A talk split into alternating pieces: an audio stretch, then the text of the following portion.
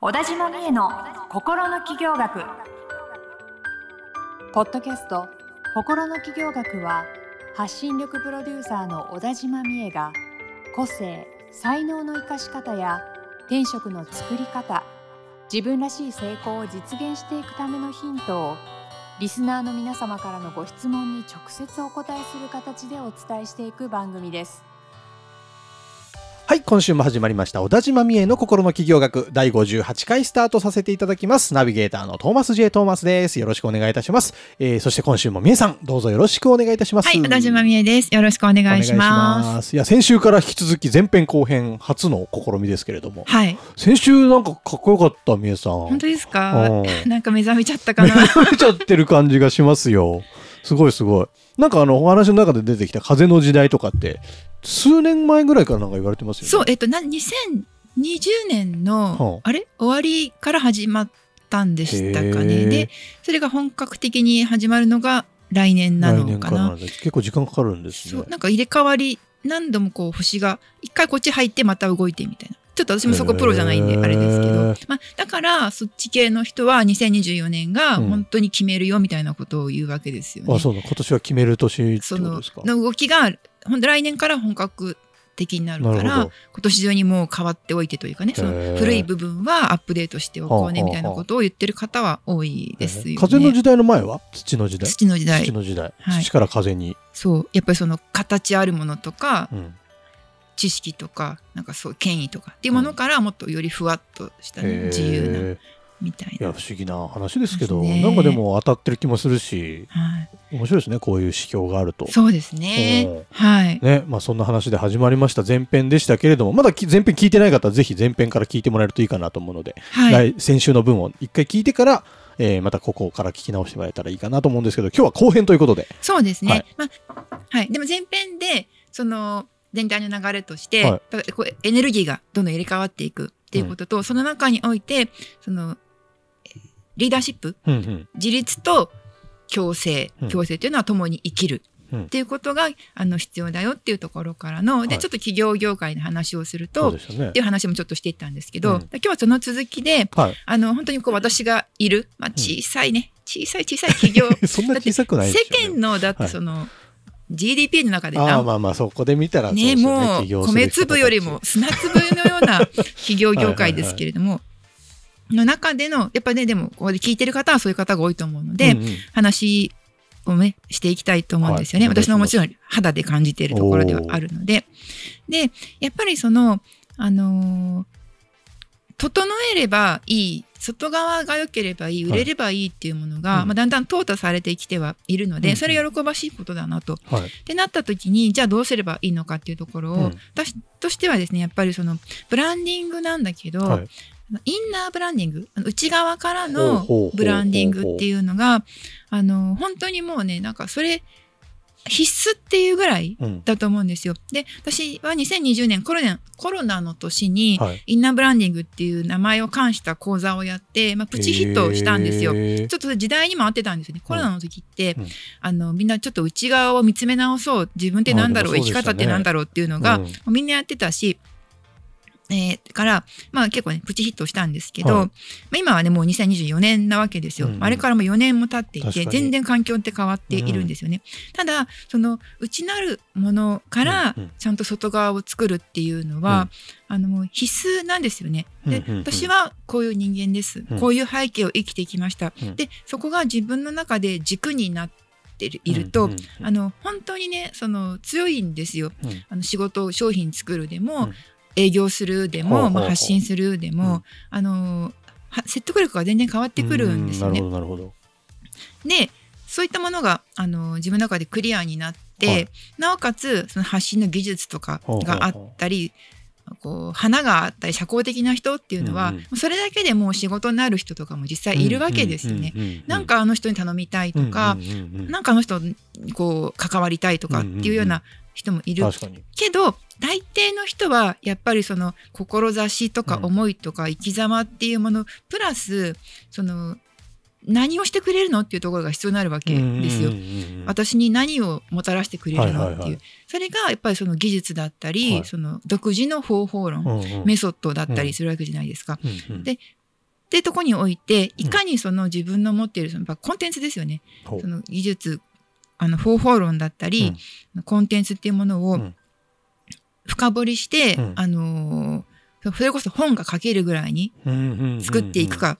だなんで、そもそもじゃあ技術だったら、なんで自分はその技術を磨いているのか、うん。その技術っていうのは何がね、他と違っていて、うんうんうんうんあの、それは別に自分が勝手に思うその違いだけじゃなくて、はい。それを必要とさしてるであろう人にとってどんな恩恵があるのかっていう視点ですよね。とか、どうしてね、じゃあこのコンテンツでは、はこうすることが大事だと言っているのかっていう、そこの主張と、うん自分自身のその人生の生きてきた背景っていうものをうん一致させていくっていう、これがもう絶対欠かせないんですよ。よ。本当にそう。ほで、あのーだそこが人柄と専門性両方大事ですよね、うんみたいな言い方私もずっとしてきたんですけど、うんうんうんうんもう、あの、っていうよりはもうそこが一致してるこことが必要だなと思っていて、人柄を見せよう、専門性も見せようねっていうよりは、あの、常にもう両方セットで語ってる、その、メソッドを語ったとしても結局そこに自分の人生経験が、あの入ってるであったりとか、うん確かに。自分のストーリーを語っても結局、で、それがだから今このね、私の伝えてる何々メソッドっていうものなんですよっていうふうにも、切っても切れないものっていう形として表現していくっていうのが、絶対必要だと思うんですよね。なるほど。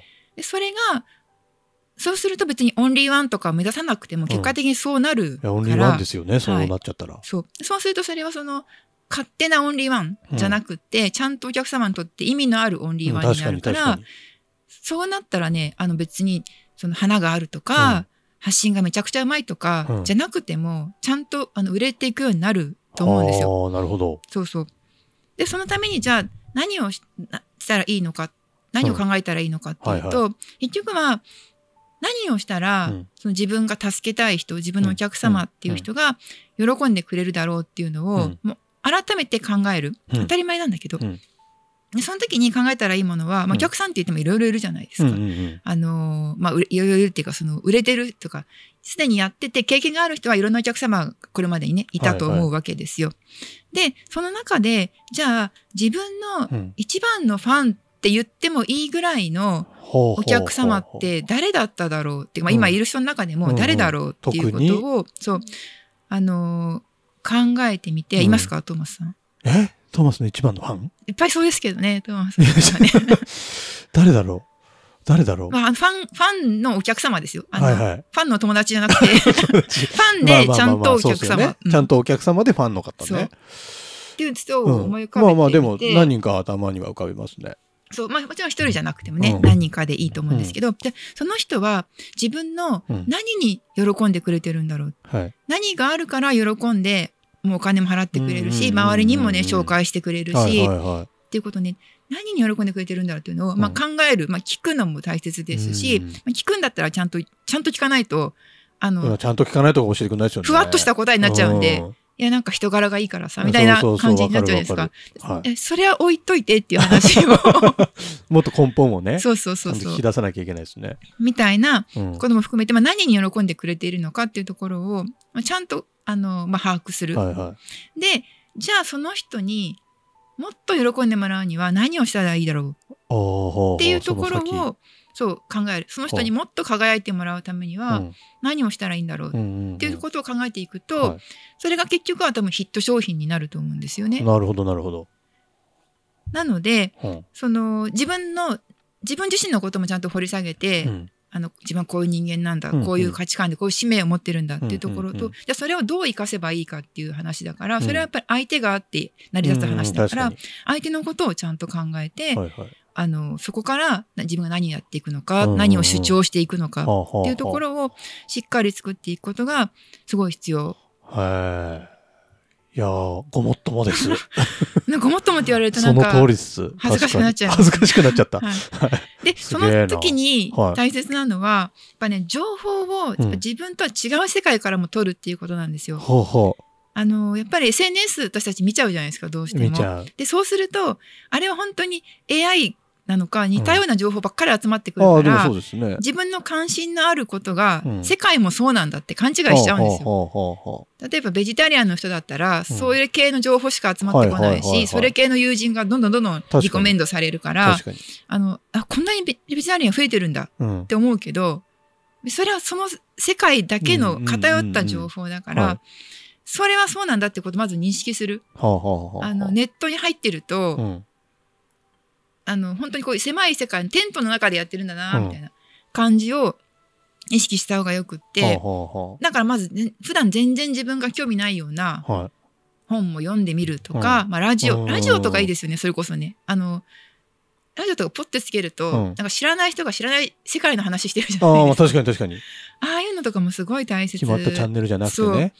だし、あとそのコミュニティの外に出てみる、リアルの世界の話でも、うんうんうんうんこれは別にコミュニティを、あのーやめましょうとかそういう話じゃなくって、でもやっぱり独特だからどんなコミュニティも、まあそうですよね。色がありますからね。色があるから、うん結局そこも一つの世界に過ぎないんだなっていうことを感じるためにも出てみる。なるほど。で違う本当普段行かないような場所に行ってみたりとか、うんなんかちょっと別に。に嫌いなとこに行く必要はないけど、うんでもなんかなんか好きじゃないけどなんか気になるんだよなみたいなとこだったらやっぱり行ってみた方が。いいと思うわけ。うんうんうん。そうそんな感じでまあなんか武者修行に出てみるというかは例えば自立と共生だからうんうんやっぱり。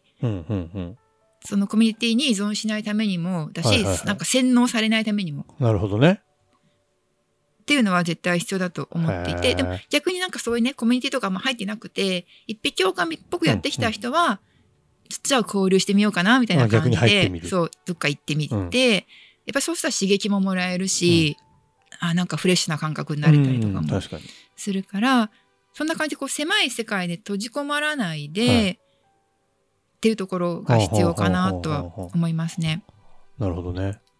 あとその自分に、うん。えっと、どんなメッセージ来てるかなっていうのはすごい敏感になった方がいいと思っていて、はいはい。例えば、えっと、2024年が、まあ、うん。2月からが始まりだっていう人もいるけど、うん。その前の年の10月ぐらいからもうじわじわ始まってるんだよねみたいな説を言う人もいるわけですよね。うんうん。でそれで言うとやっぱりその、えっと去年の10月11月ぐらいから、うん。なんかなんかどんな流れだったかなとか何が起こったかなとか、うんうんうんうん。それに対して自分はどんな感情を持ってたのかなみたいな思い出してみると、はい。なんか意外とそこにやっぱり今年自分が注力していくべきことが先取りで来てるっていうことはあるんですね。私も結構去年12月とかに、はい。まあ、めちゃめちゃ忙しかったのもあるんですけど、なんかそれですごく成長した面もありつつ、うん。それが終わったら一気にうん。なんか自信がないみたいな感情がすごい出てきて。なんだこれはっていううんこととかあったんですけど、はい。まあ、そこに向き合うことでいろんなこうなんていうのかな。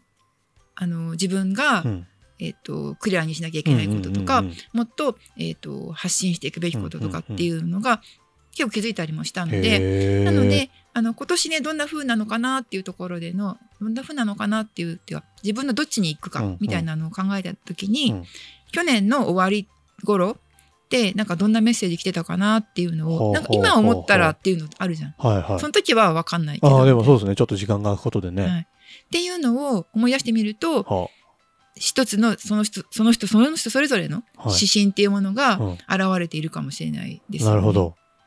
っていう感じですかね。面白い。なんかもうナビゲートするのそっちのけで今思い出してました。10月からの。あなんかありましたか？いや、まああったといえばあったかな。でうんもそう言われるとなんか思いつくじゃないですか。あそうですよねあれメッセージかもしれないな、みたいな。なんかこれまで僕の場合はやったことない仕事だったんですけど、はい。あのーまあ、やらせていただけることになって、よかったはいよかった。で、しかもなんかもう右から左に流すだけのしポジションでよかったんですよ。あそれは望んでた感じだったんあですか？のーいや、考えたこともなかったんですけど、うんうんでも、できるなっていうのがなんか分かっかて、右から左に流すだけで仕事になるんだっていう発見があったんですよ。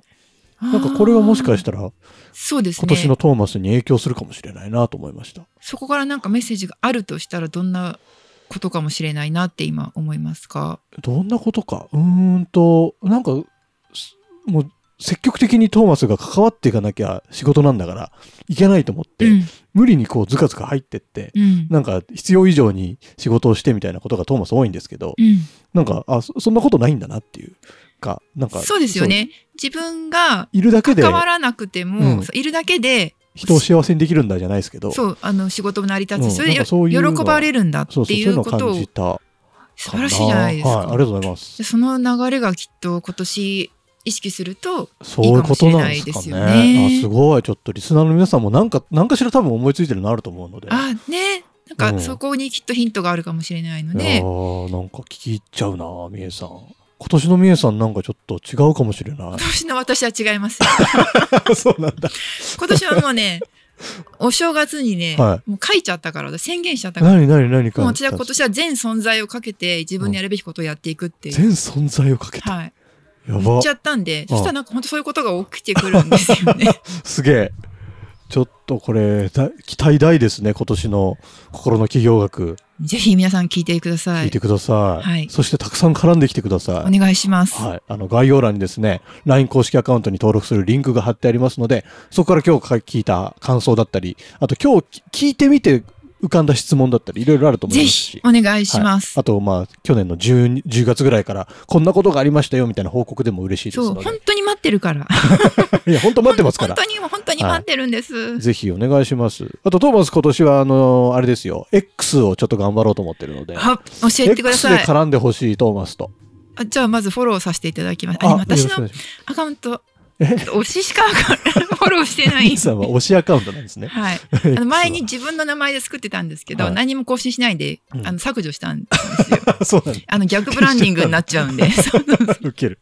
でも作りますよ新たにあ、そうですね。はい。なんかそれで、本名でリスナーの方とも、なんか、ハッシュタグ、心の企業学とかなんか、そういうやりたいのやりたいじゃないですか。うんうん。やりましょう。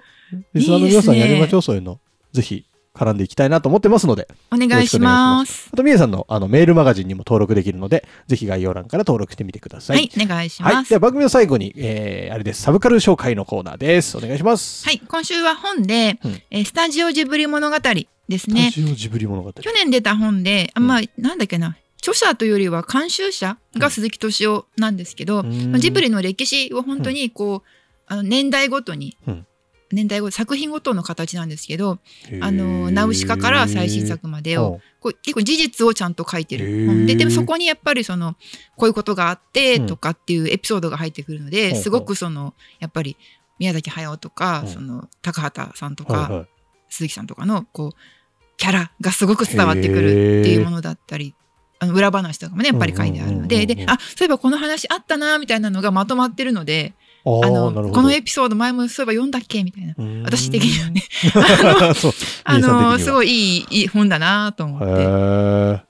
ちょっと気になりますね。そうなんですよ。あの、トトロのコピーって最初の案知ってます？あれ糸井重里が書いたんですけど、コピーってどういうこと？あの、キャッチコピー。はあ、はあはあ、あの、ポスターのキャッチコピーですね。えー、知らない。トトロとホタルの墓が常時上映で、うんうん。で、両、それのそれぞれのコピーとう、ん、二つのポスターに共通コピーみたいな、同時上映だから。はあはあは三つを糸井重里が書いたんですけど、はいで、それのトトロのコピーの最初の案が、あはいこの変な生き物はうんもう日本にいないんです。多分。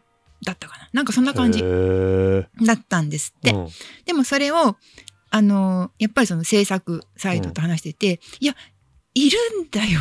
いるかもしれないでしょ はあはあはだから作ってるんだよって話になって、真逆になったんですよ。この変な生き物はまだ日本にいるんです、多分。ちょっと、まあ、細かい言葉違うかもしれないけど、まあ、そういうふうにいないんですから、いるんです。はあ変わったっていう話とか、そうだそうだったみたいな面白い。感じとかもあっへて、ーめちゃくちゃ楽しかったです、私的には。糸井重里さんもやっぱすごいですね。言葉のセンスがね。すごいですね。はいもののけ姫なんて、生きろですからね。ああ、すごいですね。生きろ丸。ないんなかそれだけでもちょっと読みたくなってきますね。スタジオジブリ物語？はい。はい。ぜひチェックしてみてください。はーい。はい。というわけで、小田島美恵の心の企業学第58回以上で終了とさせていただきます。今週も美恵さんありがとうございましたあり。がとうございました。今週のポッドキャストはいかがでしたか？概要欄にある小田島美恵 LINE 公式アカウントから小田島先生への相談をお待ちしております些細な相談でもお気軽にご連絡くださいませそれではまたお耳にかかりましょう。ごきげんよう。さようなら。この番組はプロデュースライフブルームドットファンナレーション土屋恵子がお送りいたしました。